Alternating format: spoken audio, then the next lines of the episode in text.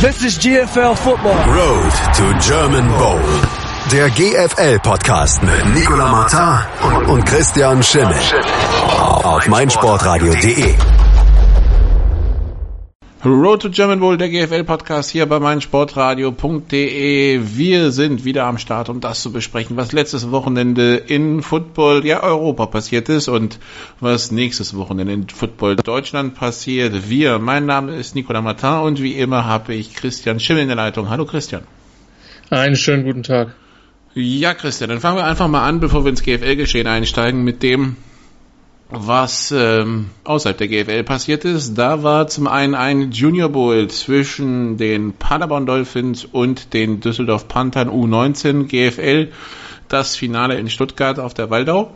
Und wir hatten ein ähm, phasenweise erstmal Spiel, das drohte zu kippen, einseitig zu werden, weil Paderborn zwischendurch 21-0 führte, trotz Superleistung der Düsseldorfer Defense und Düsseldorf sich dann rangekämpft haben, aber es reicht nicht zum Sieg. 21-14 der Endstand und äh, ja, die, die Düsseldorfer Defense, die vielleicht nicht die eine Klasse besser war als die eigene Offense und am Ende entscheidet zum geblockter Punt. Ja, Glückwunsch nach Paderborn, muss man erstmal sagen. Die beiden Teams haben sich ja schon extrem eng in dem einen Saisonspiel gegeneinander gespielt, muss man sagen. Ähm, ich denke, waren jetzt auch im Nachhinein wirklich die beiden besten Mannschaften äh, dieses Jahr in der U19 ähm, im Endspiel. Und eine knappe Geschichte mit einer sehr guten Paderborner Mannschaft, die auch zwei Leute ähm, 2019 ans College in die USA schicken wird. Und von daher verdient das Sieg Glückwunsch an beide Mannschaften. Und äh, denke ich auch dann vor einer würdigen Kulisse. Ich meine, du warst ja in Stuttgart, hast das Ganze auch kommentiert. Ich denke, der Rahmen, über den ja im Vorfeld viel diskutiert worden war, war dann auch gegeben. Es war laut, auf jeden Fall. Du kennst die Kommentatorenposition. Von der Kommentatorenposition ist es ein bisschen schwer zu sagen, was auf der eigenen Tribüne mit einem sitzt. Ja, das sieht man ja. schwer. Ähm, aber auf jeden Fall, wenn Düsseldorf auf dem Platz war, hat es recht Krach gemacht, weil rechts saßen die Paderborner. Wenn Paderborn auf dem Platz war, war links Krach, weil die Düsseldorfer da saßen. Also ähm, zumindest hat das dafür gesorgt, dass man sein eigenes Wort teilweise nicht verstanden hat. Und wenn es so weit geht, dann ist ja meistens der Rahmen ganz okay. Also von daher, nö, nö, war schon, also hat Spaß gemacht, hat Spaß gemacht, auch wieder bei dem Junior Bowl zu sein. War von dem, was man gesehen hat, also da sind schon Top-Athleten dabei und nicht nur Athleten, sondern auch wirklich technisch sauber spielende Spieler.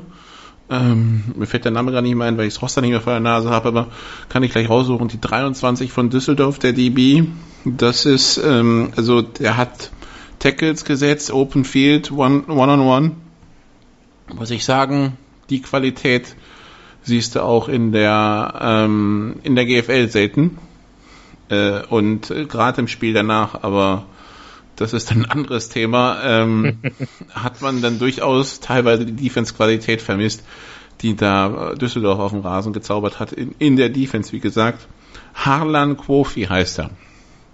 Ähm, die B, wahrscheinlich größer als ich und ich bin 1,86, aber ein Athlet vom Herrn und wirklich, also, wenn der tackelt, Respekt. Also, die B ist ja jetzt nicht so zwingend, also, das ist halt irgendwie, der hat die Athletik für ein DB, aber halt die Tackle-Sicherheit von einem Linebacker. Und wenn du beides hast, dann herzlichen Glückwunsch. Also kann glaub, man so sagen. Das ist auch, das ist, soweit ich weiß, wollen die auch versuchen, ihn ans College zu bringen. Also von daher, ähm, die haben mit dem, glaube ich, Größeres vor. Also das, ähm, das war mal so mein persönlicher MVP ähm, auf Düsseldorfer Seite. Und also geworden ist es ein anderer, geworden ist es, glaube ich, äh, ist es, ist es Josef Dagwa geworden oder Felix Siegert, einer von beiden auf jeden Fall ein D-Liner, also ist ein Defense-Spieler geworden bei Düsseldorf. Aber das war schon, das war schon gut, was die gespielt haben. Und äh, Luke Wenz, der Quarterback der, der Dolphins, auch da, das, ähm, also man hat klar den Unterschied gesehen zu seinem Gegenüber, zu Lukas Webesieb, dass halt Luke Wenz wirklich eins, zwei Klassen drüber ist, ja. ja. Ähm, wobei, das spricht jetzt nicht gegen Lukas Webesieb, das spricht jetzt nur einfach immens für Luke Wenz. Ähm, der hat schon eine gute Übersicht, einen guten Arm. Das sieht halt mühelos aus, wenn er wirft, ja. Ähm, Und wir reden hier von einem europäischen Quarterback, der ein Division One Scholarship von der University of Virginia hat und das auch schon angenommen hat. Also ein Quarterback mit einer europäischen Football-Sozialisation, der von der Power 5 School äh, und zwar nicht als Athlet, sondern explizit als Quarterback hat, erst für 2019. Das heißt, wir sehen ihn in diesem Herbst offensichtlich dann noch nicht ähm, im, in den Camps von oder im Camp von, von den Cavaliers. Aber das ist ja schon, das ist ja schon eine Auszeichnung. Und äh, es haben jetzt einige den Weg zu, rüber geschafft. Äh, einer seiner Offensive Tackles, Karim Azufi, wird mit ihm zu der University of Virginia gehen. Was ich halt nicht weiß, ist, ob die dieses Jahr noch Highschool spielen. Das weiß ich auch nicht. Wird man sehen, aber es ist auf jeden Fall, also ohne jetzt da eine Wertung zu reinzubringen, wäre das vielleicht schon nicht schlecht, weil das schon mit Sicherheit eine Hilfe ist, um sich auch ein bisschen an die an etwas andere Athletik äh, zu gewöhnen, weil wenn es dann in den USA oder beide in den USA dann auch einfach etwas größeren, etwas physischeren Spielern gegenüberstehen werden. Aber trotzdem ist das eine enorme Auszeichnung. Und für mich persönlich, der jetzt nicht bei einem Verein intensiver involviert ist, ist es, glaube ich, eine sehr, sehr positive Geschichte. Selbst wenn es dann, und es geht ja, ich meine, 97 bis 98 Prozent aller College-Spielern so ist dann nicht in die NFL schaffen. Ähm, dann gibt es einen Wissenstransfer idealerweise zurück nach Deutschland und dann können die in ihren Verein oder dann auch in anderen Vereinen weiterhelfen. Die Paderborner haben in den letzten Jahren ähm, mit ihrem Jugendinternat sehr viel gemacht. Düsseldorf hat per se eine sehr, sehr gute Jugend, äh, ein sehr, sehr gutes Jugendprogramm mit dem bekanntesten Alumni Sebastian Vollmer, ähm, der übrigens dieser Tage wieder Preseason-Spiele für die Patriots kommentiert. Ähm, somit haben wir dann den, den Bogen zur NFL auch geschafft. Also das ist schon ganz interessant und das ist mit Sicherheit auch eine Geschichte, an der sich zeigt, dass es sich äh, lohnt, die Jugend zu verfolgen. Ende Oktober, das letzte Oktoberwochenende in Oldenburg, das Jugendländerturnier, kann man vielleicht schon mal darauf hinweisen mit den besten U17-Teams, äh, der, also es sind dann Landesauswahlen. Da spielen dann die Football-Landesverbände ihren Jugendmeister quasi aus. Und das ist dann auch das Sichtungscamp für die Nationalmannschaft. Also wer es nicht in die Landesauswahl schafft, hat dann auch für die Nationalmannschaft keine Chance. Außer, außer er ist jetzt verletzt, klar. Ja? ja. Aber er, muss, er müsste nominiert worden sein, um eine Chance zu haben. So viel zum Jugendfootball. Wir kommen jetzt zum Herrenfootball. Auch da gab es ein Finale, nämlich das EM-Finale, beziehungsweise es gab ja die EM im Finale standen sich gegenüber Frankreich und Österreich im Spiel um Platz 3, Schweden und Finnland im Spiel um Platz 5, Dänemark und Großbritannien. Fünfter ist am Ende Großbritannien geworden, dritter Gastgeber Finnland vor Schweden und Europameister ist auch, wie schon 2014, der Fußballweltmeister geworden, nämlich in dem Fall Frankreich mitten im Sieg im Finale gegen Österreich. Damit die persönliche Bilanz von Patrick Esume gegen Juan Fatah 5-0 in fünf Spielen. Und ja, eine französische Mannschaft, die sich endlich dafür belohnt, ähm, dafür, dass sie halt Anfang der 2000er regelmäßig Jugendeuropameister waren, aber das irgendwie nie so wirklich auf die Herren übertragen bekommen haben. Jetzt haben sie es geschafft, haben zwar 14-7 zur Halbzeit zurückgelegen, aber dann, glaube ich, keinen Punkt mehr zugelassen in der zweiten Halbzeit. Und ähm, oder nur, nur ganz spät auf jeden Fall gewinnen sie, was war der Endstand? 25 14, irgendwie sowas. Und auf jeden Fall ist Frankreich Europameister. 28, 14. 28, 14, ja. ja. Ähm, Frankreich ist Europameister. Paul Durand, der Quarterback der Franzosen, ist MVP der EM geworden. Und ähm, ja, die Österreicher warten weiterhin auf einen Titel. Ich glaube, dass die Franzosen sehr davon profitiert haben, mit den Finnen die beste Mannschaft not named Österreich gespielt zu haben in der Vorrunde. Ähm, ich finde, die zwar ein bisschen eindimensional waren, aber sehr viel Physis gebracht haben. Ähm, Österreich war für mich vor dem Finale knapper Außenseiter, weil ich die Franzosen insgesamt ähm, ja stärker und auch flexibler in der Offense eingeschätzt habe. Ähm, die konnten eigentlich beides. Wir erinnern uns an die World Games, wo sie sehr viel gelaufen sind. Aber Durand ist auch jemand, der mit seiner Erfahrung einfach sehr viel auch ein Passspiel möglich machen kann. Wir müssen vielleicht daran erinnern, dass das Finale der World Games im strömenden Regen stattgefunden hat. Völlig korrekt. Und dass Polen im Halbfinale nicht jetzt der Gegner ist, mit dem sich die Franzosen auf Augenhöhe befinden, beziehungsweise der sich mit, mit Frankreich nicht auf Augenhöhe befindet. Ähm, ich weiß nicht, sportlich war es ja, weiß ich nicht, ein bisschen underwhelming äh, zu, zu Zeiten. Ähm, man hat in Österreichern gesehen, dass da natürlich einiges an Qualität ist, dass die, dadurch, dass die mit ihrer Liga die Woche vorher oder zwei Wochen vorher fertig waren, natürlich eigentlich alles am Start hatten, was Rang und Namen hatte. Ich weiß jetzt nicht, warum das in die Letschko nicht gespielt hat. Vielleicht auch kein, also gibt es eine Menge Gründe, warum jemand dann nicht zu einer Europameisterschaft fährt. Ähm, und die haben auch nicht so wahnsinnig viele Spieler in der GFL, die dann hätten, die dann gefehlt haben. Einer wäre vielleicht der Erzbacher gewesen, der Wide Receiver aus Kirchdorf Alex Turi hat gespielt, hat auch meiner Meinung nach gut gespielt für die Österreicher. Ähm, der Quarterback der Mercenaries. Und bei den Franzosen muss man sagen, dass da einfach echt viel Tiefe drin ist. Auch wenn die heimische Liga jetzt nicht überragend ist, ähm, haben die einfach ein gutes Programm, eine Menge, auch legen Wert auf viele gute einheimische Spieler. Und das hat sich dann in der EM auch gezeigt. Deswegen sind sie für mich dann auch verdient Europameister geworden. Wie gesagt, die Finnen für mich klar steht drittstärkstes Team. Und dahinter gab es dann schon einen leichten Qualitätsabfall zu Schweden, zu Dänemark und dann zu den Briten, die für mich ehrlich gesagt überraschend das Spiel um Platz 5 gewonnen haben. Denn deren ersten beiden Auftritte waren wirklich relativ katastrophal, muss man sagen. Ich, ich, ich fand auch, dass Dänemark sich am Ende ein bisschen unter Wert geschlagen hat. Also ja. das Spiel um ja, Platz 3 wäre drin gewesen. Ja. Und selbst das andere hätte man nicht verlieren müssen. Ja, bin ich, bin ich bei dir. Das, und zu den Briten muss, muss man halt sagen, allein aus der GFL, ich habe ja mal vor der Euro gezählt, hätten glaube ich theoretisch 10 oder 12 Spieler für sie auflaufen können. Es ist nur der dritte Quarterback von Hull, James Slack, äh, zeitweise aufgelaufen.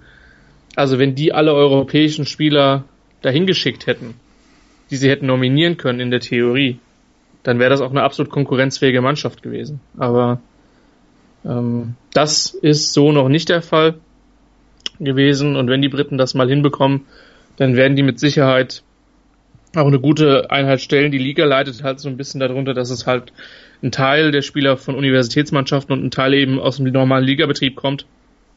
Und diese Mannschaften halt auch nicht so regelmäßig gegeneinander spielen. Von daher, ja, Dänemark unter Wert geschlagen, Schweden relativ eindimensional gespielt.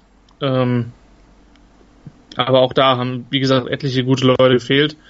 Frankreich mit Sicherheit der verdiente Europameister. Wir müssen jetzt sehen, wie, das, wie sich das, die Verbandsstrukturen, um es mal so neutral wie möglich zu formulieren, in den nächsten Jahren weiterentwickeln. Ähm, denn ich denke, dass auf absehbare Zeit wirklich die Deutschen, die Österreicher ähm, und die Franzosen die drei führenden Nominationen sind. Und wie gesagt, wenn die Briten das mal auf die Kette kriegen, ihre Spiele alle zu bekommen, dann können die mit Sicherheit da vielleicht rein reingrätschen. Glaube ich nicht. Glaubst nicht? Nee. Da fehlt einfach die Tiefe. Mit zehn Spielern allein werden die nicht besser. Okay, da fehlt die, die Tiefe fehlt, aber äh, sagen wir so, sie haben dann schon die Qualität, um am Gegner weh zu tun, um, um am Gegner zu ärgern, aber ich denke, dann kämen sie zumindest auf das Niveau von, von Finnland und Schweden drauf, bei denen es ja letztlich dann auch im Normalfall nicht reicht, um Österreich, Frankreich, Deutschland zu schlagen. Genau. Die Finnen haben mal gekämpft bis zum Umfallen, aber irgendwie ja. hat trotzdem nicht gereicht. Gut, dann so viel zum Junior Bowl, so viel zur EM. Wir schließen das Kapitel und gehen jetzt in die GFL, wobei wir können kurz noch ansprechen, als Übergang zur GFL, zur GFL Süd, ähm, wir hatten ja immer die GFL 2 Süd auch im, im Auge behalten und hatten ja gesagt, die Ravensburg Razorbacks haben es da eigentlich selber in der Hand, Meister zu werden. Das galt bis letztes Wochenende, bis zu einem Unentschieden gegen Gießen. Jetzt gilt, sofern die Saarland Hurricanes alle Spiele gewinnen, wären sie GFL 2 Südmeister. Das im Hinterkopf behalten, weil wir sprechen gleich über die Ergebnisse von der GFL Süd und äh, gibt, da gab es ja auch ein Duell im Keller zwischen Stuttgart und München. Bis gleich. Schatz, ich bin neu verliebt. Was? Da drüben. Das ist er. Aber das ist ein Auto. Ja, eben. Mit ihm habe ich alles richtig gemacht. Wunschauto einfach kaufen, verkaufen oder leasen. Bei Autoscout24. Alles richtig gemacht. Hören, was andere denken. meinsportradio.de. Like it auf Facebook slash meinsportradio. Mein Lieblingspodcast auf meinsportradio.de. Hallo. Hier ist Andreas Thies von der Sendung Chip in Charge, dem Tennis Talk auf meinsportradio.de. Jeden Montag versorgen Philipp Joubert und ich dich mit den neuesten News aus der Welt des Tennis. Darüber hinaus bieten wir Dailies zu den Grand Slams oder auch Live-Übertragung von ausgewählten Turnieren. Wenn dir gefällt, was du von uns bekommst, freuen wir uns über eine gute Bewertung für Chip in Charge auf iTunes. Dir gefällt, was du hörst? Dann rezensiere unsere Sendungen jetzt auf iTunes und gib ihnen fünf Sterne. Teil 2 bei Road to German Bull, dem GFL-Podcast hier bei meinsportradio.de. Nicola Matan, Christian Schimmel. Wir sprechen jetzt also über die GFL Süd und wir arbeiten uns die Tabelle hoch. Sprich, wir fangen an, Achter gegen Siebter. Die Stuttgart Scorpions hatten die Munich Cowboys zu Gast in einem Spiel, das wir als Endspiel charakterisiert haben für beide. Und irgendwie, Christian, am Ende steht es zwar nur 21-14, aber also ich habe mir das ja in der voller Länge geben dürfen, weil im Stadion und am Kommentar irgendwie hatte ich das Gefühl, es ist nur ein Team zu diesem Schlagabtausch angetreten und das waren die Cowboys, die Stuttgarter, die sowohl defensiv als offensiv nicht nur phasenweise komplett überfordert wirkten. Ja, und das war schon überraschend. Ich hatte die Stuttgarter eigentlich in einem Aufwärtstrend gesehen, das habe ich auch hier mehrfach, ähm, mehrfach so formuliert. Das, was ich jetzt vom Spiel gesehen habe, war schon wirklich eine Enttäuschung. Ähm, der, der, das 14 zu 21 kam, ich glaube, 21 Sekunden vor Schluss zustande, ähm, wo das Spiel schon durch war, wo es vielleicht noch für die Stuttgarter um einen direkten Vergleich gehen kann.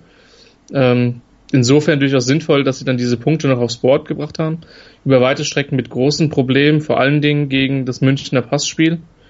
Und äh, die Cowboys machen einen Riesenschritt zum Klassenerhalt, nachdem man in der Vorwoche oder vor zwei Wochen diese unnötige Niederlage gegen Kirchdorf kassiert hatte. Da kann noch was kommen. Also ich denke, wir haben ja am Anfang der Saison, als die Münchner schon sehr viel verloren hatten, gesagt, passt auf, die sind nicht so schlecht. Und so langsam bestätigen sie das dann auch. Die Münchner, die nach Stuttgart gefahren sind, nach dem Motto, wir können nicht laufen, wir können nur passen, Hashtag YOLO. Und die Stuttgarter haben gesagt, gut, Lauf könnten wir verteidigen, Passspiel suboptimal, versucht mal was anderes und die Münchner, nö, wir werfen weiter und am Ende hat dann Trenton Miller 33 von 43 für 305 Yards und ähm, also wenn sie jetzt weitergespielt hätten, ich glaube, der könnte immer noch hinter seiner O-Line stehen und Tee trinken. Ja, und das ist Teil des Problems in Stuttgart. Das muss man ja mal ganz deutlich so sagen, dass also es da das, auch das, am Pass einfach scheitert. Ja, Nicht nur, aber auch. Das Problem ist halt, und das war mein Problem als Experte in diesem Spiel, du versuchst immer zu erklären, wieso hast dieser Spielzug funktioniert, wieso hat dieser Spielzug nicht funktioniert.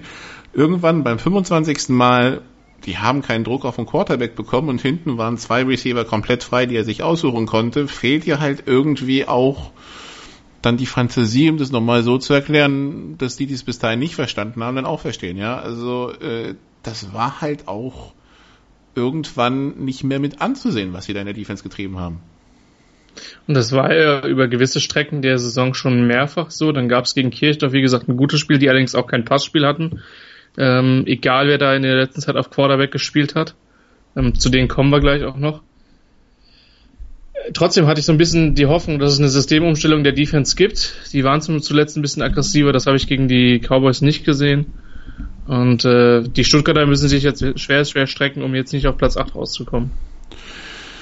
Denn sie haben vier Punkte Rückstand auf München und seit diesem Wochenende auch sogar fünf Punkte Rückstand auf Ingolstadt und Kirchdorf. Denn im direkten Duell zwischen den beiden, also der Sechste hatte da den Fünften zu Gast, hat sich Ingolstadt durchgesetzt und sich ein bisschen auch ein bisschen Luft im Abstiegskampf verschafft. Denn man hat jetzt fünf Punkte Vorsprung auf Stuttgart, hat den direkten Vergleich gegen Kirchdorf gewonnen, hat ihn glaube ich auch schon gegen München gewonnen.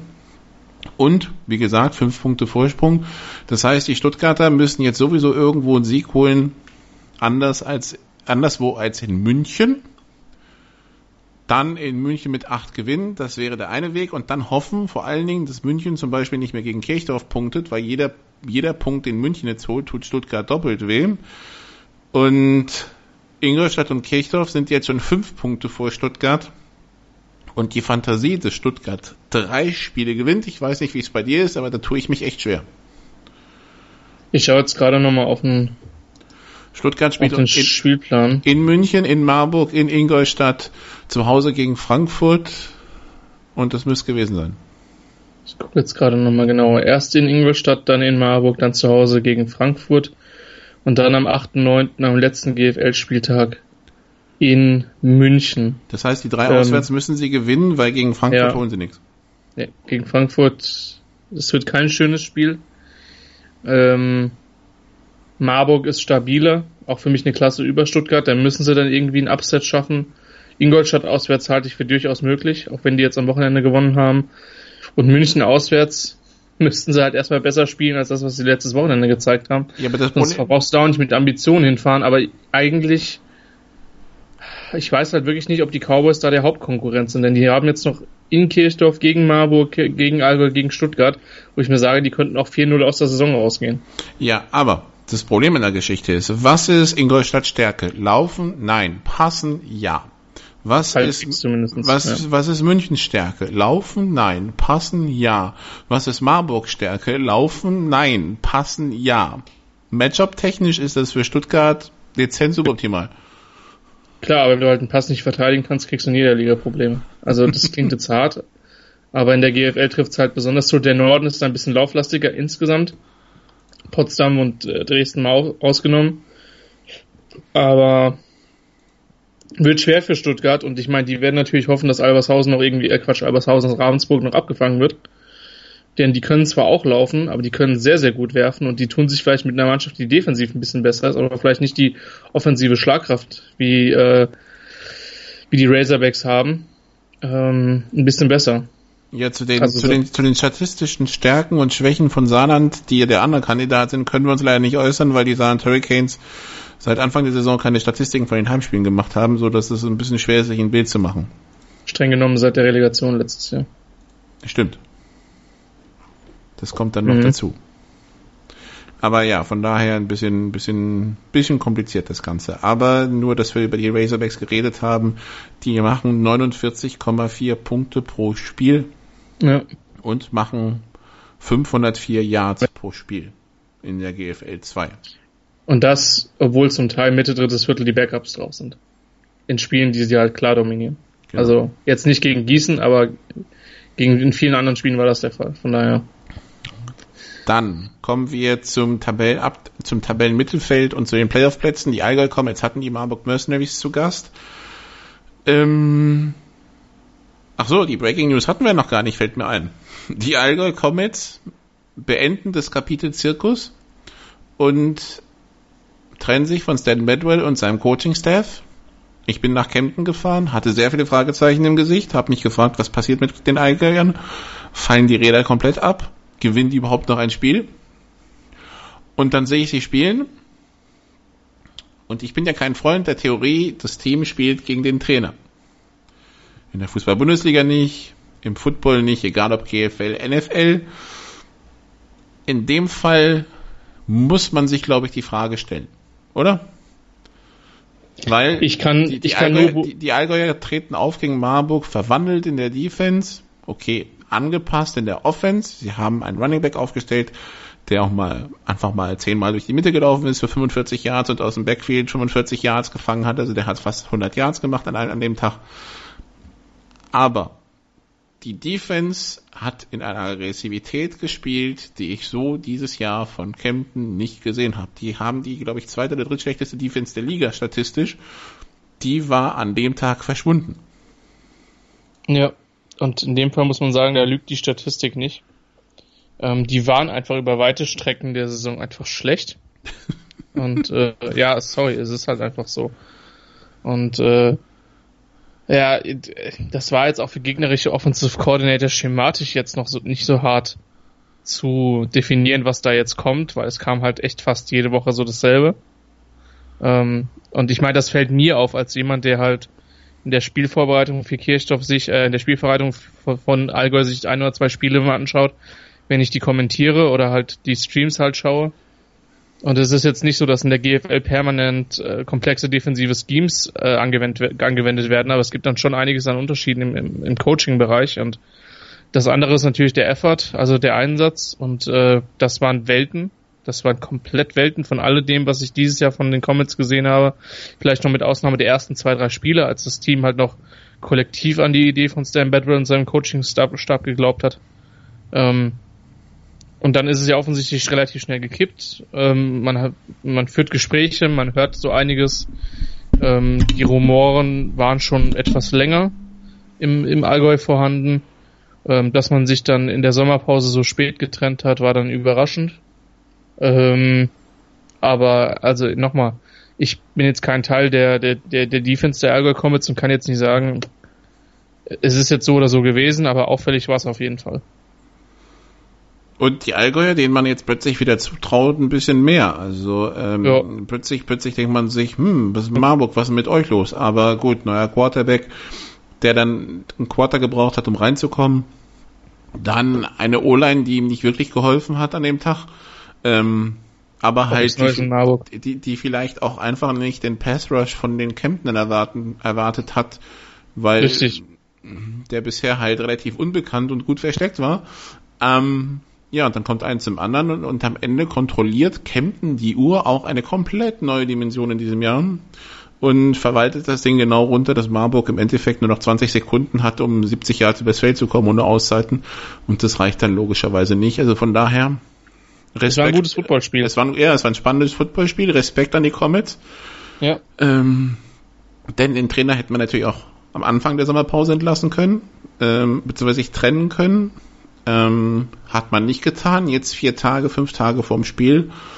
Das war mutig, äh, das zu dem Zeitpunkt durchzuziehen. Hat funktioniert. Jetzt haben die Kemptner zwei Wochen, also ein, ein Wochenende frei und können sich dann vorbereiten auf Schwäbisch Hall. So, das also das Vorspiel quasi. Und jetzt kommen wir zum Ernst des Lebens in der GFL Süd. Das Duell zwischen den zwischen Samsung Frankfurt Universe und den Schwäbischer Unicorns, das Spitzenspiel.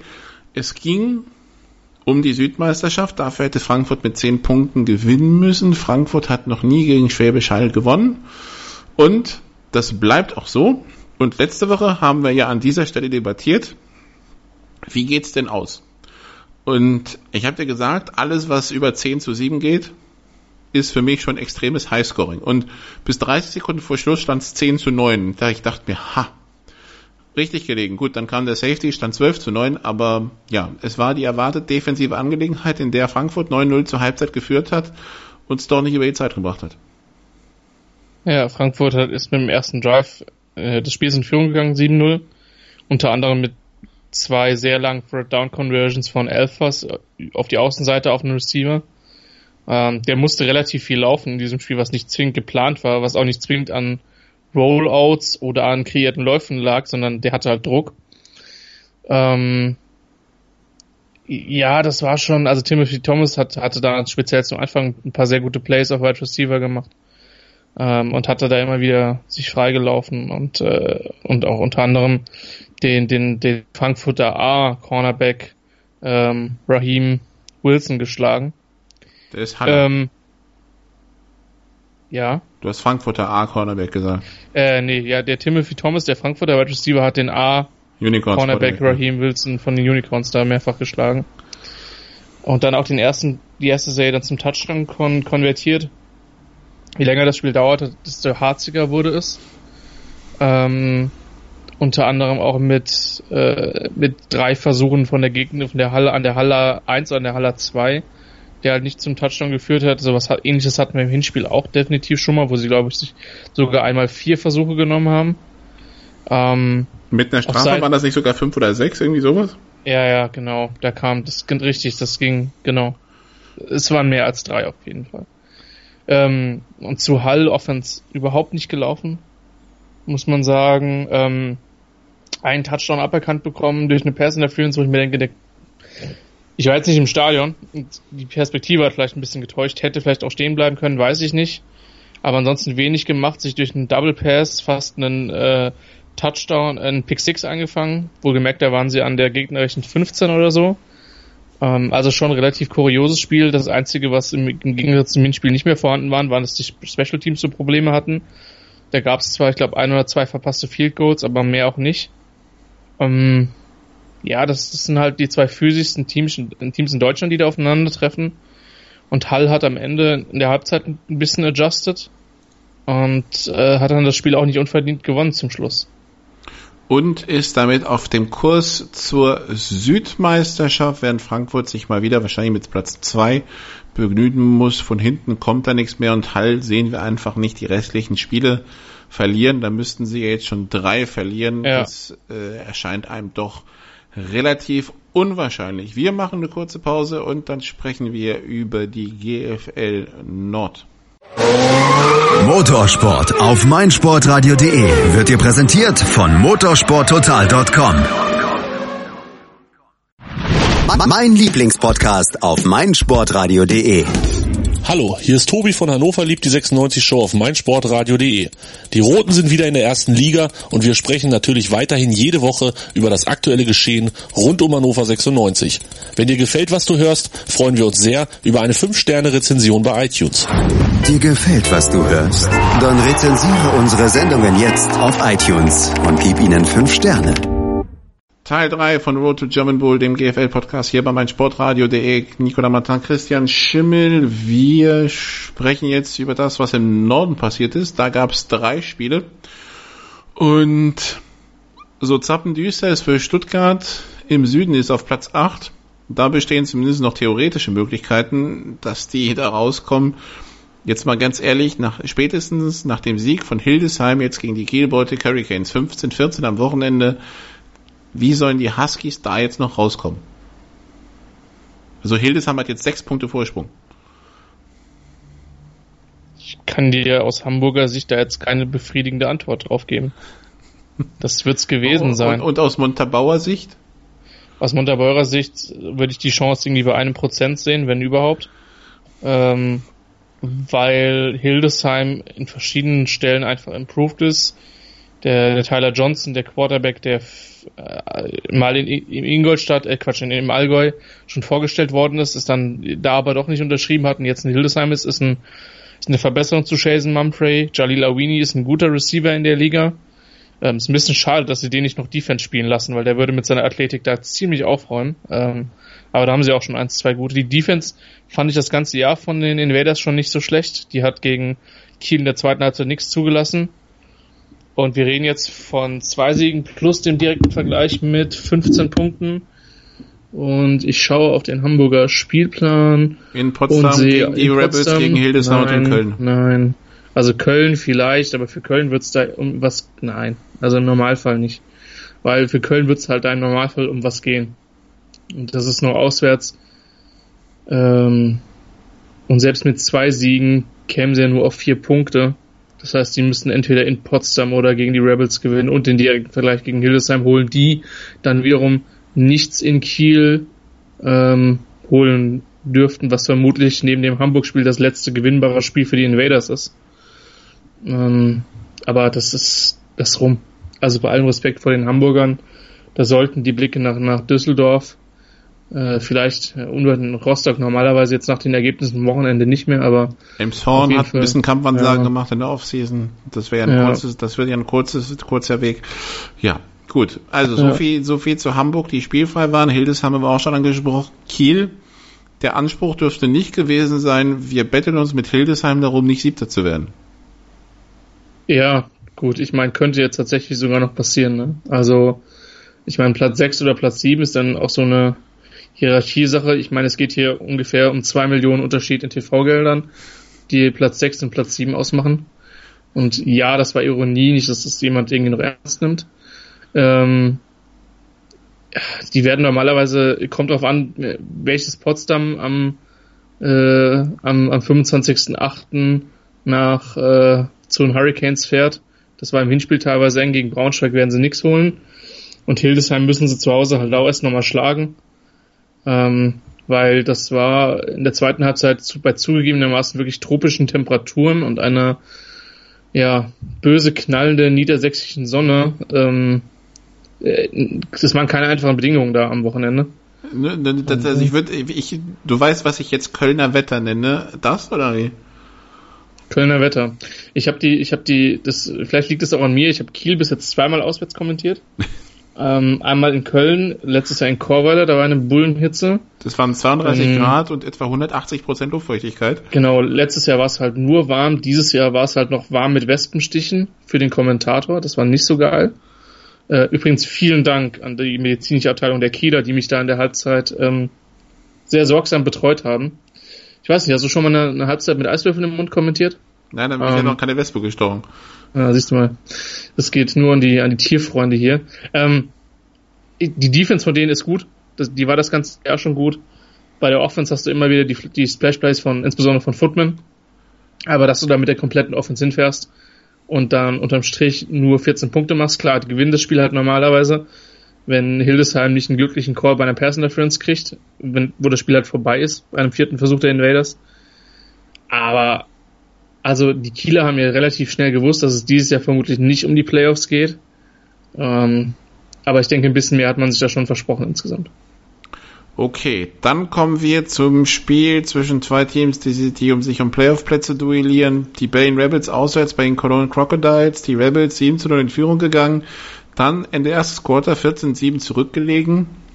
27 Punkte am Stück erzielt, sodass sie Ende drittes zwischendurch bei 34-14 vorne waren und den Vorsprung dann auch nicht mehr abgegeben haben. Am Ende 37-29 und ja, Kölner, die irgendwie nicht wirklich in die Spur finden. Es war besser als im Hinspiel, wo es ja. schon zur Halbzeit entschieden war.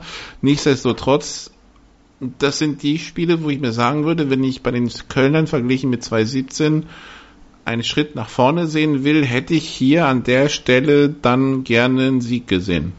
Wobei wir ehrlicherweise sagen müssen, Nikola, das hat keiner von uns beiden erwartet. Nicht Nein. nach dem Hinspiel, oder? Nee, aber äh, weißt du, also wenn du, wenn du schon 14-7 führst, dann nicht 27 Punkte am Stück abgeben. Das ist halt das Ding, zu Hause. Das ist halt so ein bisschen das Ding, das Ding für, für Köln dieses Jahr. Aber ich glaube, das war schon ein kleiner Schritt nach vorne, ähm, den sie gemacht haben, ähm, weil sie, wie gesagt, in Berlin komplett chancenlos waren. Ähm, sich dann später auch nochmal rangekämpft, auch wenn es dann nicht mehr gereicht hat ja, äh, unterm Strich muss man sagen, die Qualität für die ersten drei reicht auf keinen Fall. Ähm, die Qualität, um Vierter zu werden, ist definitiv möglich. Ähm, noch haben sie einen vernünftigen Vorsprung vor den Royals, aber da wird es dann ganz, ganz arg auf die Partie am 2.9. in Köln ankommen.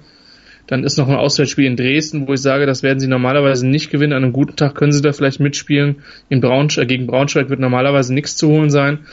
Ähm, und ansonsten kann sich halt Potsdam auch gerne mal wieder aufs, auf die, aufs Gesicht legen. Ähm, und die haben halt mit Kiel und, und den Rebels auch noch zwei unangenehme Aufgaben vor der Brust. Von daher, das wird schon spannend, wer der Fünfter werden wird. Aber wir sehen da im Norden schon auch eine klare Teilung der Liga, dass Braunschweig, Dresden und Berlin einfach die klar drei besten Teams im Norden sind und vielleicht Braunschweig sogar noch einen kleinen Tacken über dem Rest steht. Was ich ganz spannend finde, die Rebels konnten nicht laufen gegen Köln. 23 Läufe für 83 Yards in 2,7 Yards im Schnitt. Und das liegt nicht daran, dass der Quarterback so oft gesackt wurde, weil der hat, äh, gut, der hat zwar sechs Läufe für null, aber ähm, selbst die anderen Running Backs äh, überschaubar. Chris Smith 35, Sean Richards 16 Yards. Ähm, das war nix. Aber trotzdem, sie müssen 50 sie haben 50% Pass, 50% Lauf, 23 ja. Läufe für 24 Pässe und sie completen 66% also zwei von drei Pässen. 16 von 24 am Ende 311 Yards, drei Touchdowns und gewinnen das Spiel. Das heißt, sie können auch mal, wenn es nicht, wenn, wenn sie nicht laufen können. Das ist vielleicht auch eine interessante Erkenntnis aus diesem Spiel. Eben. Und das sind, das sind Sachen, die wir von den Berlinern in den letzten Jahren nicht gewohnt waren. Wir wissen, die haben ein hartes physisches Laufspiel. Dieses Jahr ist die Offense auf einen neuen Schritt, wirklich hat einen neuen Schritt gemacht, hat eine, eine Evolution nach vorne gemacht und das ohne Alex Tunkara Kone. Ich weiß nicht, ob der bis Saisonende nochmal fit werden wird, keine Ahnung. Wenn der noch dazu kommt, wird's spaßig für die anderen Defenses. Und äh, wie gesagt, die, die Berliner mit zwei Niederlagen bis jetzt zu Hause gegen Potsdam, wo Potsdam, glaube ich, auch mit das beste Saisonspiel gemacht hat. Ähm, gegen Kiel eine relativ dumme Niederlage nach einer hohen Führung Jetzt geht's dann erstmal auswärts. Kiel hat dieses Jahr Hamburg und die Rebels geschlagen. Das ja. kannst du keinen erzählen. Nee, kannst du auch nicht. Kannst du auch nicht. Ähm, genau, zwei Siege gegen Hamburg, ein Sieg gegen die Rebels und ein Unentschieden zu Hause gegen Köln. Und für Berlin ist es jetzt halt, ist jetzt so ein bisschen Stolpern verboten in den nächsten, in den nächsten zwei Wochen eben mit den Spielen in Dresden und in Potsdam, was zwei hohe Hürden werden. Aber wenn man da ohne Niederlage durchkommt, dann hat man mit einem Heimspiel gegen die New Yorker Lions wirklich die Chance, sogar vielleicht Nordmeister zu werden dieses Jahr. Ich glaube es eigentlich, weil Braunschweig für mich einen Schritt über, über ihnen steht, aber die Chance besteht. Und im Moment sehen sie für mich vielleicht sogar noch einen Takt besser als die Dresden aus. Es wird auf jeden Fall ein heißes Rennen bei den, um die ersten drei Plätze werden. Und die Braunschweiger, die waren zu Gast in Potsdam, bevor es dann nächste Woche nach Köln geht. Und äh, ja, die Potsdamer Offense ohne Myrup Nielsen, ohne Max Zimmermann, da kommt das Passspiel dann schon ins Stocken. Die katastrophale Bilanz von Austin Gäfer ist drei von elf für 82 Yards, ein Touchdown, ein Pick. Ähm, bisschen laufen konnten sie, 33 Läufe für 4,1 im Schnitt, macht insgesamt 134 Yards, das war okay, aber Passspiel halt nicht mehr vorhanden und dementsprechend konnten die Braunschweiger das dann auch relativ souverän nach Hause bringen. Ähm, die Braunschweiger, die Nate Morris dazu bekommen, der sitzt noch eine Sperre ab, weil er glaube ich in Bergamo gespielt hat.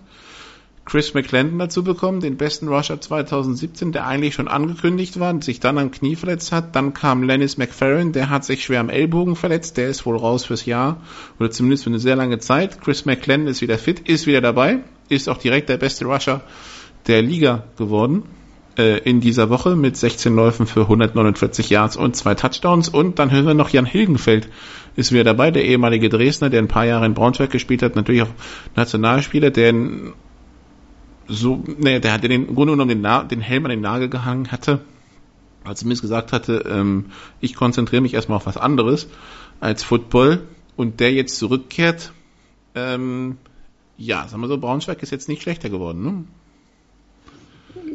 Ich finde es gut, dass das Hilgenfeld zu den Braunschweigern kommt, weil die gar keine guten Receiver haben.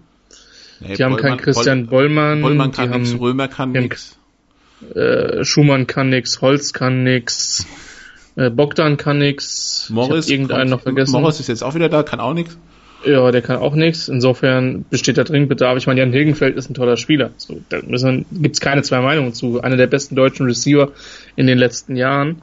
Das, Reg das, Regelwerk sagt halt bloß, es müssen fünf Spieler auf dem Platz stehen, genau. die nicht passempfangsberechtigt sind und dann gibt es dann irgendwen, der, die, der das Brot dann noch werfen muss. So, das heißt, irgendwann gehen die einfach die Spots aus, um Receiver zu spielen, zumal ein Chris McClendon willst du jetzt eigentlich auch nicht auf die Bank setzen. Du könntest ja, ja du, du, du, konntest ja, du könntest ja empty rauskommen, ja, aber willst ja nicht. Ich hoffe, ich hoffe für Schumann nicht, dass die Coaches sagen, du bist relativ groß, du hast ein paar Muskeln, du spielst jetzt Right Tackle oder so. Das wäre ein bisschen gemein. Ähm, weil der hat gute Hände, also ist auch für einen Tackle nicht so nicht so unwichtig. Ähm, ich habe keine Ahnung, die können die halt jedenfalls massiv rotieren und haben sie halt, hast du halt immer vier Receiver auf dem Platz und das heißt, der Gegner kann die Box nicht zuknallen und da freut sich halt Chris McClendon, wenn er halt nur über drei Leute bulldozern muss, anstatt über fünf. Ja wird nicht angenehm für die Defenses werden. Wird überhaupt nicht angenehm. Und ich glaube, wenn ich jetzt auch das mit Hilgenfeld lese, wenn ich sehe, dass Nate Morris zurückkommt, ich glaube, dass der Stachel aus der Niederlage, aus dem, aus der German Bowl Niederlage schon tief sitzt und äh, mit dem, was die an Offense Schlagkraft hat, das hat im Süden keine Mannschaft gesehen. Das hat im Norden logischerweise noch keine Mannschaft gesehen. Ähm, ich, ich frage mich, ob die, ob die gedacht haben nach dem Eurobowl, bah, war das eine knappe Kiste, das reicht im Augenblick nicht. Gut möglich, ja. So von wegen, oh, Frankfurt ist so nah dran. Okay. Aber ich meine, die schlafen, also ich meine, das Ding ist halt, wir erwarten weiterhin trotzdem defensive Playoffs. Zumindest sobald Frankfurt, Braunschweig oder Halle involviert sind, oder? Ja.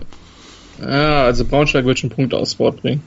In der ersten Runde auf jeden Fall, in einem möglichen Halbfinale gegen, ja, ist, die Wahrscheinlichkeit ist hoch, dass es Frankfurt wird. Ne? Könnte auch irgendwie, wenn die Zweiter werden sollten, Schwäbisch Hall werden, was natürlich extrem lustig werden würde, wenn Hall Südmeister wird und Braunschweig aus irgendwelchen Gründen Zweiter wird, was ich nicht glaube. Vor allem, muss Braunschweig ähm, auswärts ran. Genau. Ich glaube, das Duell gab es in Hall zumindestens in, in Playoffs noch nicht. Nein. Ähm, und auch, haben die, Inter haben die mal Interconference gegeneinander kann gespielt? Ich, kann ich nicht sagen. De, erzähl mal weiter, ich kann mal ganz schnell suchen, aber ich kann. Ja. Nikola geht mal in seine Datenbank. Ähm, ja, das Problem ist halt, die waren halt immer antizyklisch gut, als es Interconference gab. Mhm. Sprich, als Hall oben war, war Braunschweig nicht mehr gut und als äh, Braunschweig oben war, war Hall immer so zweiter, dritter und hat es irgendwie hinter Marburg nie geschafft, Südmeister zu werden. Deshalb glaube ich, dass es in der Interconference und das war ja immer zwischen gleich, gleich Platzierten aus dem Vorjahr nie zu einem Duell Hall gegen Braunschweig gekommen ist, aber ich schaue noch mal kurz, äh, mach mal. Jedenfalls das könnte dann schon interessant werden. Wie gesagt, die, die, die Rebels und die Dresdner sind für mich dann eine absolute Wildcard. Ähm, Potsdam kann als potenzieller Vierter halt ein Team wehtun, aber die haben nicht die Konstanz, noch nicht das Laufspiel dieses Jahr. Ähm, das wird, das, also die Playoffs spätestens ab dem Halbfinale werden gut und ich glaube auch, dass das Viertelfinale vom Norddritten gegen Südzweiten auf jeden Fall sehr, sehr gut sein wird. Aber das müssen wir sehen. Also das ist, das ist noch so weit weg. Aber ja. Also mit dem mit den Neuzugängen von Braunschweig, ähm, ja, haben die sich auf jeden Fall mal nicht in eine schlechtere Position gebracht. Braunschweig hat noch nie in Schwäbisch Hall gespielt, gerade mal geschaut. Das waren die okay. Adler, das waren die Kieler, die Dresdner, die Hamburger. Äh, aber noch nie die Braunschweiger, die Haller, die übrigens im Optimal Sportpark mit der Herrenmannschaft immer noch ungeschlagen sind. Also könnte ein mhm. spannendes Duell werden, wenn es denn dazu käme. Aber dafür müsste Braunschweig die Nordmeisterschaft verpassen. Gut, dann kurze Pause und dann previewen wir Woche 16 ist es dann der, das Wochenende 11. 12. August in der GFL. Bis gleich. Die Formel 1 auf meinsportradio.de wird dir präsentiert von motorsporttotal.com und Formel1.de. Mein Lieblingspodcast auf meinsportradio.de. Hallo, hier ist Malte Asmus. Jeden Montag hörst du mich zusammen mit Desiree Wolf und Thomas Wischnewski bei Nur Golf. Nur Golf ist für dich der Double Albatross unter den Sportpodcasts? Dann gib uns dein Feedback auf iTunes und bewerte Nur Golf mit 5 Sternen. Dir gefällt, was du hörst? Dann rezensiere unsere Sendungen jetzt auf iTunes und gib ihnen 5 Sterne. Teil 4 bei Road to German Bowl, dem GFL Podcast. Nikola Mata, Christian Schimmel besprechen jetzt Woche 16 in der GFL. Das heißt nicht, dass jedes Team 15 Spiele schon auf der Uhr hat, sondern es ist das 16. Wochenende, an dem GFL Football gespielt wird. Ähm, als Footballteam bist du auf deinem Heimatplatz nur zweiter Sieger, wenn es um Spieltermine geht. Deshalb der Spielplan in der GFL traditionell etwas auseinandergezogen. Aber an diesem Wochenende haben wir Glück. Wir haben sieben Spiele, vier im Norden, drei im Süden und wir fangen im Süden an wo in 785. bayerischen Duell der Saison die Kirchdorf Wildcats die Munich Cowboys zu Gast haben. Die Cowboys haben sich gerade ja wieder unten rausgearbeitet. Die Kirchdorfer haben sich in München rausgearbeitet. Die Münchner ärgern sich heute noch, dass sie zwei extra Punkte verballert haben, weil sonst hätten sie gegen Kirchdorf gewonnen und ich denke mal, mit dem Mindset werden sie auch nach Kirchdorf fahren, oder? Ja, mit dem Mindset werden sie nach Kirchdorf fahren und ich habe es ja eben schon in dem Rückblickteil angesprochen, dass die Cowboys für mich durchaus eine Mannschaft sind, denen ich zutraue, 4 und 0 zu gehen. Die Wahrscheinlichkeit ist jetzt nicht, ist jetzt nicht riesig hoch, dass das passiert.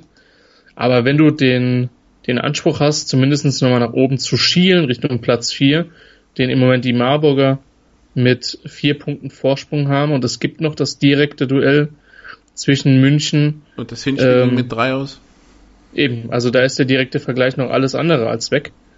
Ähm, und auch gegen die Comets, muss man sagen, haben sie das Hinspiel äh, mit drei gewonnen. Gewonnen, mit drei gewonnen. Das ist, glaube ich.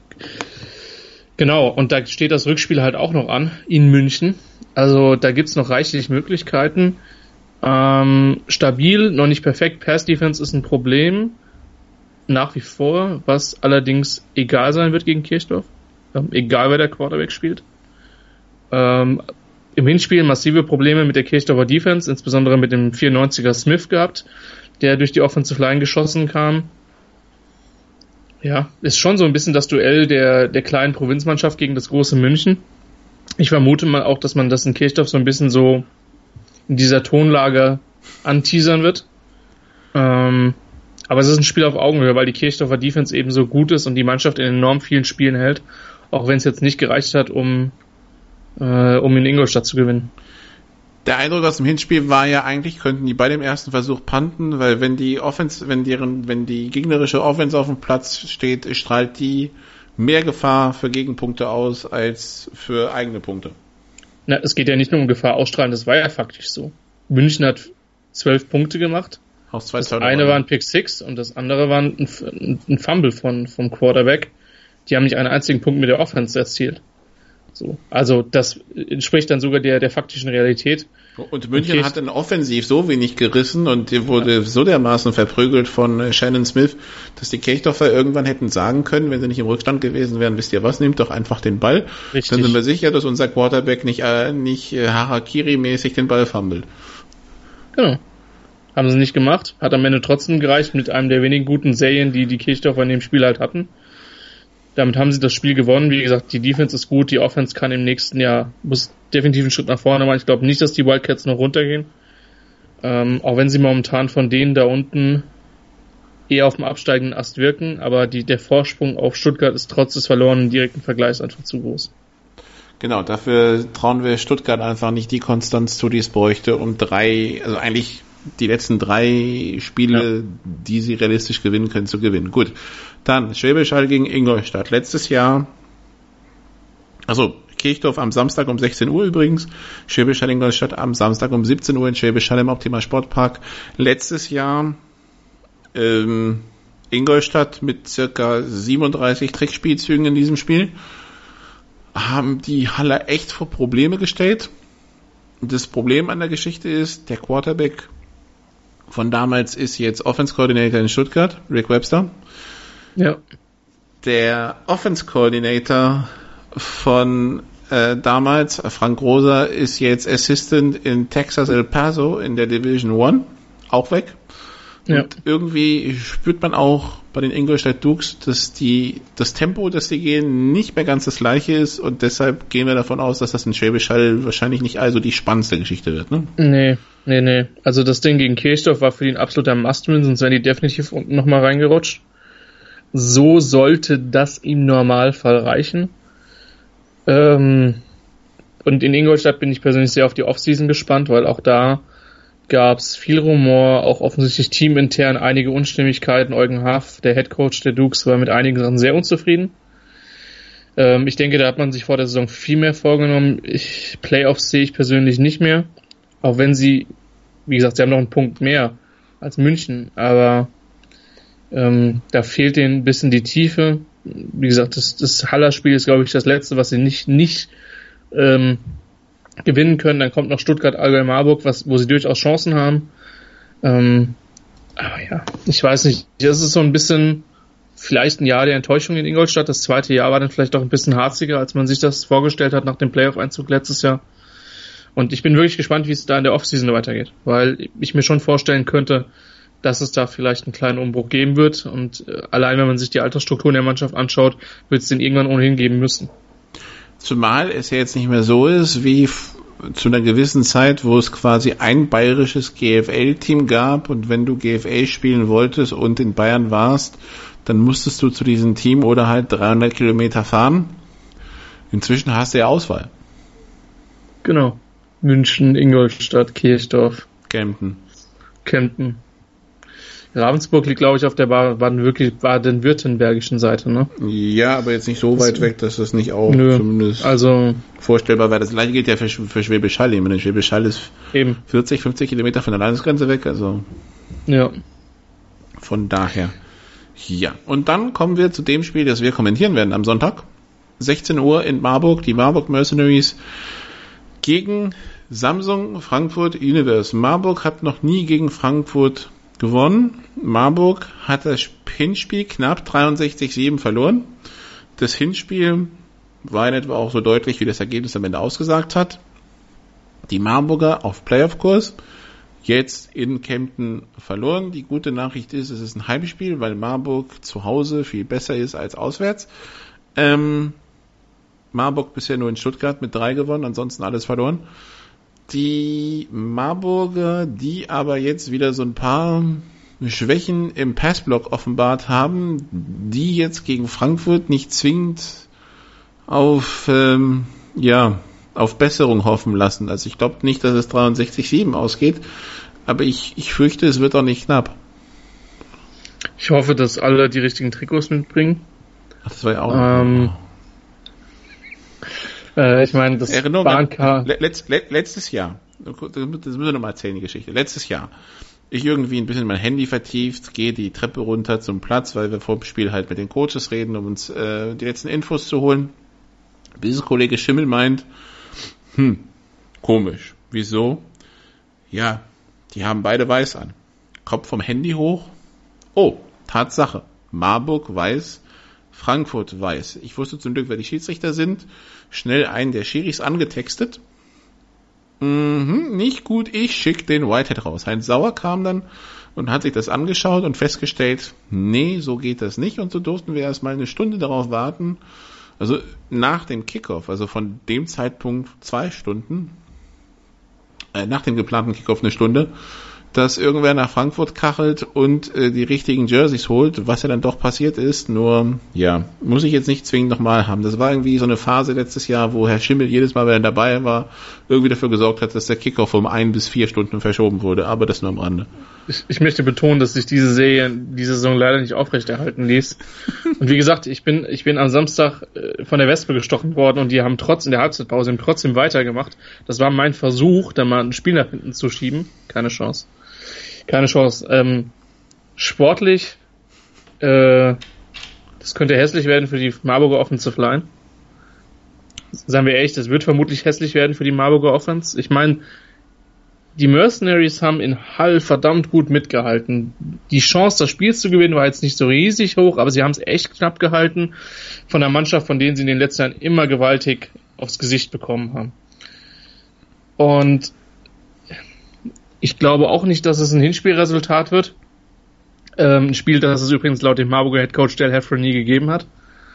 Ähm, von daher, ich denke auch, dass das Mindset ist, dass die Marburger zumindest ein bisschen mit denen mitspielen wollen. Was ich vom neuen Quarterback sehr Kunja gesehen habe, war nicht so schlecht. Auf der anderen Seite kannst du dir natürlich auch sicher sein, dass wenn Kunja auf dem Platz steht, und ich vermute mal, dass Turi auch im Kader sein wird, dass sich dann gefühlt vier Leute auf Nasita stürzen werden. Ähm, also auch für den könnte das kein so schönes Spiel werden. Ähm, obwohl dem das in der Vergangenheit wenig ausgemacht hat, der hat halt trotzdem seinen Job gemacht. Nach, dem Hinspiel, ah. nach, nach, dem Hinspiel muss er schon ordentlich blau gewesen sein. Also jetzt mal, der, der, der ja. hat eingesteckt. Meine Güte. Ja, das ist, das ist kein Wunder. Also, ähm, so doof das klingt, wenn du gegen Marburg spielst, dann ist es halt im Wesentlichen gerne gegen Frankfurt. Ähm. Stop 7 so, und das ist Nascita. Und ja. Achso, ja, gegen Marburg, ja. Genau, und ich meine, die Defense der Marburg ist nicht so schlecht. Das Defensive Backfield ist gut und hat mit Howie und Lanieri, auch mit dem Jenkins ein paar echte Playmaker drin. Ähm, das ist schon nicht schlecht und die Offense ist definitiv äh, deutlich besser als letztes Jahr. Und dieses Jahr kann man sich das wirklich gut angucken über weite Strecken. Äh, es ist theoretisch Platz, Platz zwei gegen Platz vier, weil der Qualitätsunterschied ist einfach gegeben. Ähm, Frankfurt hat auch einen besseren Quarterback als, als das letzte Jahr mit, mit Alphas, der meiner Meinung nach ein guter GFL-Quarterback ist. Von daher, die Universe wird die Favoritenrolle jetzt nicht abstreiten können. Nee, wollen sie auch nicht. Und ich glaube, die wollen sich rehabilitieren für die Nummer gegen Hall. Und äh, es ist das Hessen-Derby. Es ist, ähm, ja, sie haben es noch nie verloren. Und ich glaube, Marburg hat nie mehr als zehn Punkte gemacht. Also von daher ähm, da werden die Frankfurter nicht wollen, dass das sich das ändert. Punkt. Also äh, das Problem, was wir jetzt vielleicht ein bisschen bekommen, ist, dass wir, glaube ich, die, dass wir ein Duell von zwei Teams haben, die Top 3 in den Strafen sind. Das heißt, das könnte sich ein bisschen ziehen. Aber ansonsten am Ausgang des Spiels habe ich jetzt persönlich wenig Zweifel, nach dem, was ich von Frankfurt die letzten Wochen gesehen habe, sowohl gegen München, Ingolstadt und Co. Ähm, und dass Marburg halt doch, auch wenn es besser ist als letztes Jahr, aber immer noch gewisse Baustellen hat, die nicht weggehen, wie zum Beispiel die O-Line, wie zum Beispiel auch das Laufspiel, was das mich weiterhin nicht überzeugt. Ähm, also es ist variabler als, als letztes Jahr, aber nicht besser als letztes, also doch ein bisschen besser als letztes Jahr, weil es einfach letztes Jahr nicht existent war, aber trotzdem noch weit von dem entfernt, glaube ich, was sich ein Patrick Riesheimer unter Laufspiel vorstellt, um es mal so zu formulieren. Ähm, ja, deshalb, und ich meine, gegen Frankfurt kann es eh nicht laufen, also von daher. Nö, das ist dann auch egal. Also selbst die Mannschaft, die laufen können, kann es gegen Frankfurt nicht, von daher. Weil die Laufyards, die sie holen, das war ja viel Nasiti, also Nasita hat 4,8 Laufyards im Schnitt, aber wir dürfen nicht vergessen, da ist halt viel gelaufen aus der Wildcats raus, was ja doch was anderes als irgendwie äh, als Running Back aus der Shotgun oder aus der aus der I-Formation. Genau. Von daher, das wird, es, es wird mit Sicherheit relativ voll in Marburg. Es waren im letzten Jahr schon eine Menge Zuschauer da. Den Game Day der Mercenaries kann man auch wirklich empfehlen. Kann auch gerne da mit uns mal quatschen, wenn man das will. Ähm, und es gibt sportlich mit sehr gute Gründe, auch sich das Spiel anzugucken. Von daher kommen sie rum. Ähm, allerdings erwarte ich jetzt kein enges Spiel. Das muss man an der Stelle auch sagen. Okay, dann kurze Pause und dann sprechen wir über den Norden, weil da gibt es ein ganz wichtiges Spiel. Bis gleich. Hören, was andere denken. meinsportradio.de. Jetzt auch als App. Mein Lieblingspodcast auf meinsportradio.de. Kevin Scheuren hier von Starting Grid, dem Formel 1 Magazin auf meinsportradio.de. Zu jedem Rennwochenende bringen wir dir alles, was du brauchst, um bei der Königsklasse des Motorsports up to date zu sein. Vorberichte, Nachberichte, Analysen und Meinungen, das alles gibt's hier. Und wenn dir gefällt, was du hörst, dann bring Starting Grid bei iTunes auf die Pole Position. Wie das geht? Eine kleine Rezension schreiben und fünf Sterne dalassen und schon sind wir auf dem Treppchen ganz oben. Dir gefällt, was du hörst? Dann rezensiere unsere Sendungen jetzt auf iTunes und gib ihnen fünf Sterne. Teil 5 bei Road to German Bowl, dem GFL-Podcast hier bei meinsportradio.de. Nikola Matan, Christian Schimmel. Wir haben eben schon gesagt, im Norden geht die Post ab. Und ähm, natürlich, Christian, wer uns folgt, weiß, wir können dabei nur ein Spiel meinen. 11.8.16.30 Uhr Luftschiffhafen in Potsdam. Die Potsdam Royals gegen die Hamburg Huskies. Ähm, ja, die Huskies wer, könnten dort schließlich ihre Aufholjagd starten, die sie doch noch auf Platz 7 bringt. Sag mal so, Hildesheim hat da gewonnen, ne? ja. Ich will es nur gesagt haben, Hildesheim hat da gewonnen, 14-0. Und äh, Potsdam sollte sich tunlichst einen weiteren Ausrutscher äh, vermeiden, denn sonst äh, ist Platz, Platz 4 weg. Und dann ist dieses sehr ambitionierte Projekt äh, dieses Jahr nicht in den Playoffs. Und ja, für Hamburg ist es, wie gesagt, Hamburg muss eigentlich drei von der, der letzten vier Spiele gewinnen und äh, Potsdam ist offensichtlich dann eine Gelegenheit dazu. Äh, auch wenn das vermutlich die schwierigste. Ja gut, die Rebels sind auch nicht einfach, aber das spielen sie zumindest zu Hause. Ähm, ja, Potsdam darf sich da normalerweise nicht langlegen, aber die waren in den letzten Spielen sehr launig. Jetzt gegen Braunschweig haben sie meiner Meinung nach einen Schritt nach vorne gemacht müssten sie eigentlich klar gewinnen. Punkt. Ja, zumal wir von den Huskies gehört haben, also wir hatten ja schon aufgrund eines Facebook-Posts vermutet, dass Kirk Heidelberg weg ist. Das scheint sich zu bestätigen. Zumindest sehe ich ihn weiterhin in den USA rumhüpfen, was jetzt nicht unbedingt dafür spricht, dass, ähm, also, dass er dann in Hamburg das Coach, das, das Training leitet. Und wie wir inzwischen gehört haben, äh, verschiedene Personen, die wir kennen, helfen im Coaching-Stab der Huskies aus. Das spricht jetzt auch nicht unbedingt dafür, dass das da ganz ruhig zugegangen ist. Von daher, es sieht nicht so wirklich gut aus für die Huskies, aber ja, mal sehen, wie sie die letzten sechs Wochen bis zur Relegation nutzen können, um vielleicht ein bisschen in Schwung zu kommen, verglichen mit der Hinrunde. Aber das ist natürlich ein Scherz mit Potsdam gegen Hamburg. Das ist nicht das Topspiel am Wochenende. Das Topspiel am Wochenende findet am Sonntag statt im Norden. Dresden gegen die Berlin Rebels. Heinz, Heinz Steier Stadion. Das äh, sogenannte Heinz Field. Ähm, in Dresden, die Dresden Monarchs gegen die Berlin Rebels, ein wichtiges Spiel um ja. Heimrecht, mindestens schon mal im Viertelfinale, um Platz zwei. Wir haben das Hinspiel gesehen und da ist Dresden, glaube ich, sehr optimistisch hingefahren nach äh, zwei Siegen gegen die Royals. Und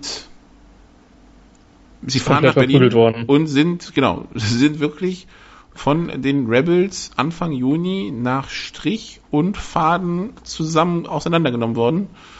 30 zu 7 der Endstand in einem Spiel, wo Dresden kein Land gesehen hat, ist die Frage, hast du den Eindruck, was, von dem, was du danach gesehen hast, dass Dresden das in Zukunft besser macht? Weil, also das Problem ist ja, das eine ist ja, sie müssen das Rückspiel gewinnen, das andere ist, für alle Fälle kann es nicht schaden, den direkten Vergleich zu gewinnen, weil Klar, die Rebels haben sich gegen Potsdam und gegen Kiel hingelegt, aber die, Dres die Berliner haben ein Spiel gegen Braunschweig gewonnen. Von daher, ähm, ja, ähm, könnte es wichtig sein. Ich sehe jetzt Dresden dieses Spiel vielleicht gewinnen, aber plus 24 sehe ich jetzt beim besten Willen nie.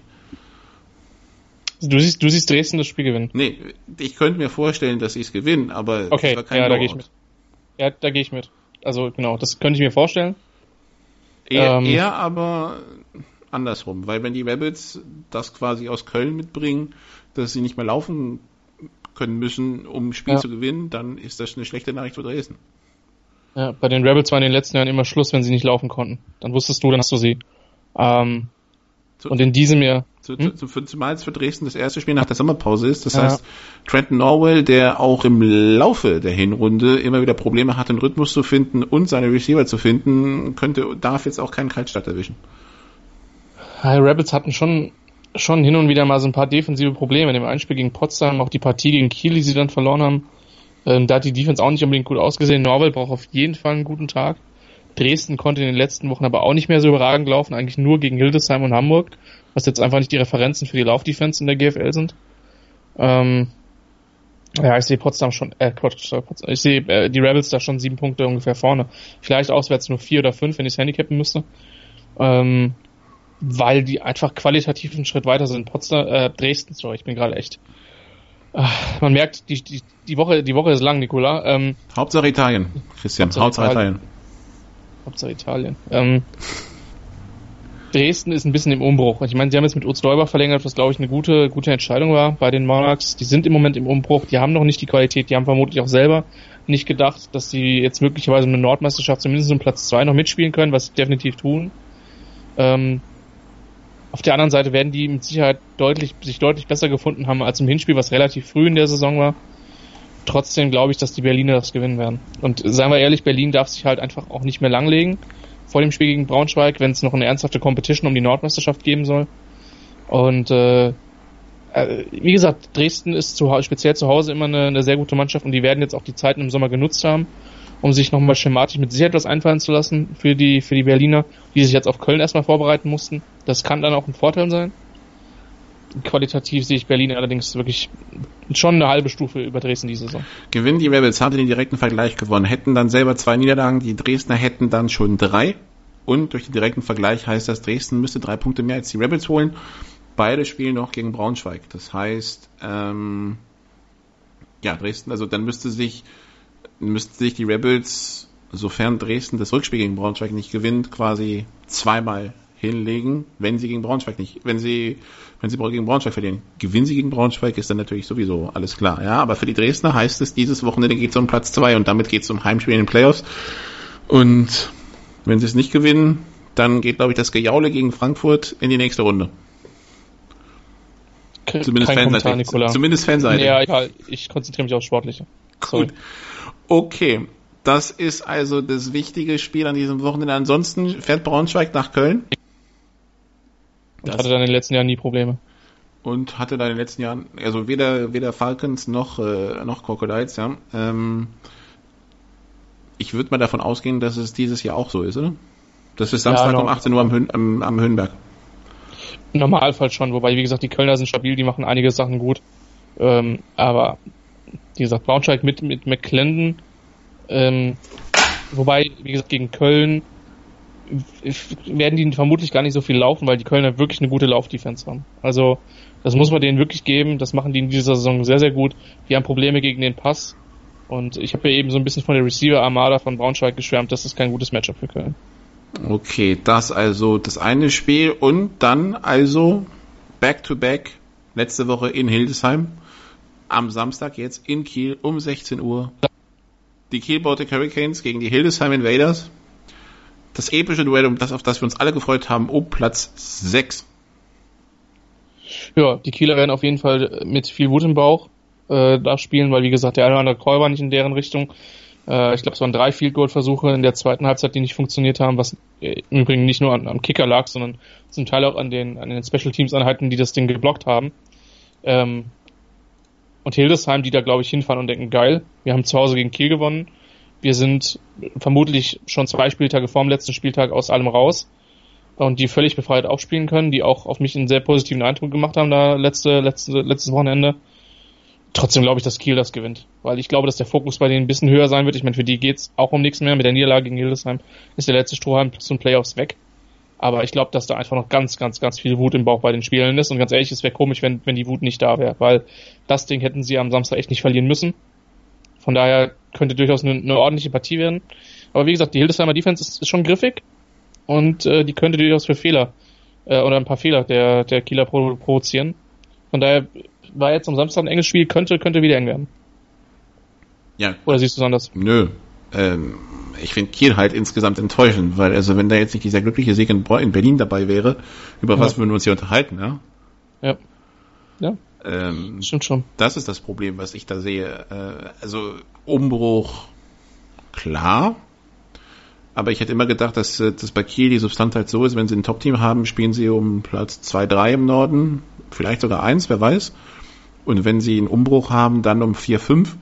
Das sieht jetzt schon eher nach 6 mit, wenn es blöd läuft, Tendenz zu 7 aus. Und da muss man sich schon fragen, ähm, auch wenn wir vor der Saison Kiel jetzt als Kandidaten für Playoff verpasst haben, ver verpasst auf der Liste hatten, ja. Aber wir hatten sie eigentlich schon relativ safe vor Hildesheim und Hamburg, ja. äh, die wir auf 7, 8 sahen. Und Hamburg ist auf 8. Äh, das Hinspiel in Hamburg von Kiel.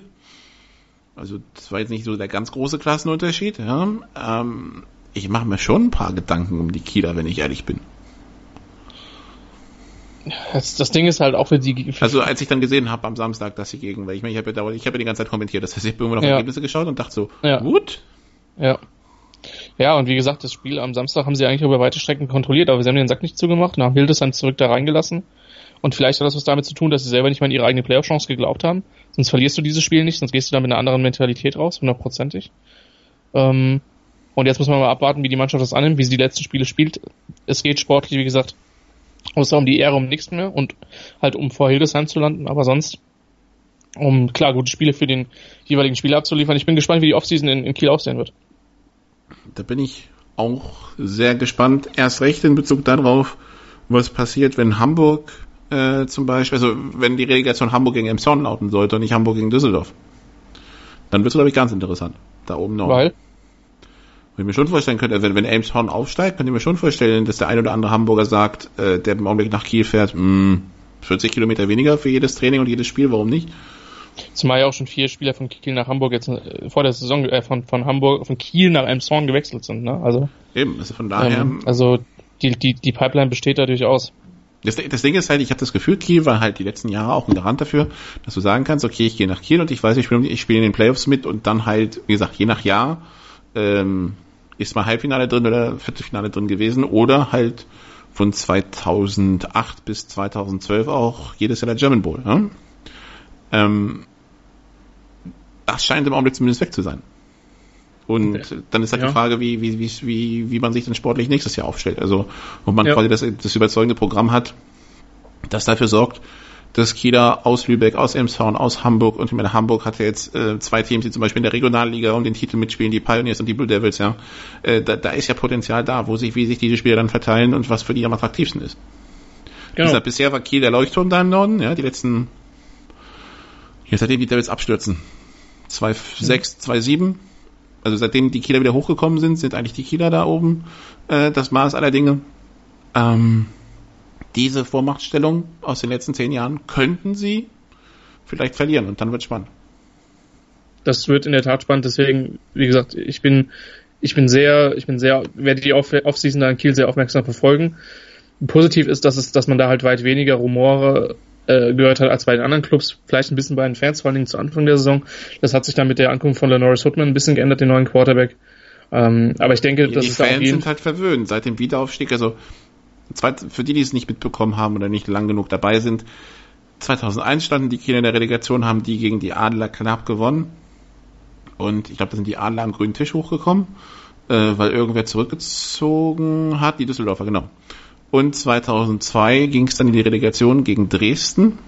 Und weil Clifford Madison noch irgendeine Rechnung mit den Kielern offen hatte, ging die Relegation, die die Kieler nur noch so gefühlt mit dem Rumpftrupp aus der zweiten Landschaft bestritten haben, 100 zu 0 aus, ja. Und äh, die Kieler waren danach ein bisschen angepisst, dass im vierten Versuch noch die, im vierten Versuch, im vierten Quarter des Rückspiels bei Summe 90 und ein paar noch tiefe Bomben flogen. Ja, gut.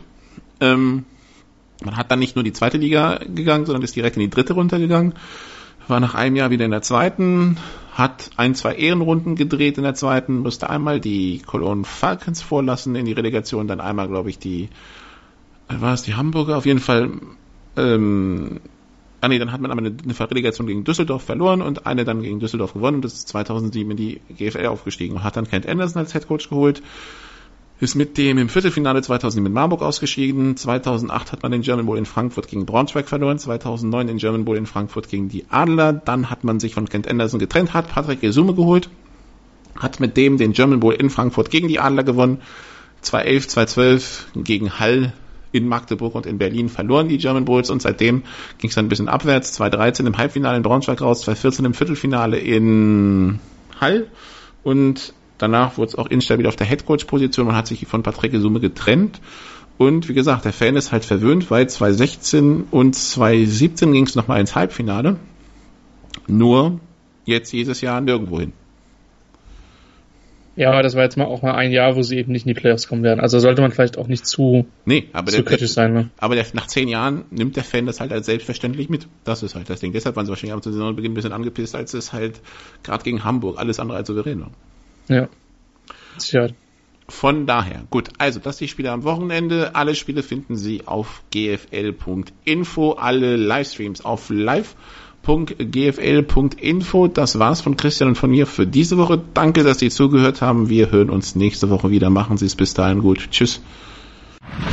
Mein Lieblingspodcast auf meinsportradio.de.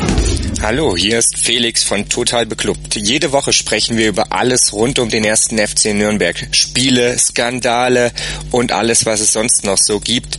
Wenn euch gefällt, was ihr hört, dann lasst eine kurze Rezension bei iTunes da und gebt uns fünf Sterne. Dir gefällt, was du hörst? Dann rezensiere unsere Sendungen jetzt auf iTunes und gib ihnen fünf Sterne. Schatz, ich bin neu verliebt. Was? Da drüben. Das ist er. Aber das ist ein Auto. Ja, eben. Mit ihm habe ich alles richtig gemacht. Wunschauto einfach kaufen, verkaufen oder leasen. Bei Autoscout24. Alles richtig gemacht.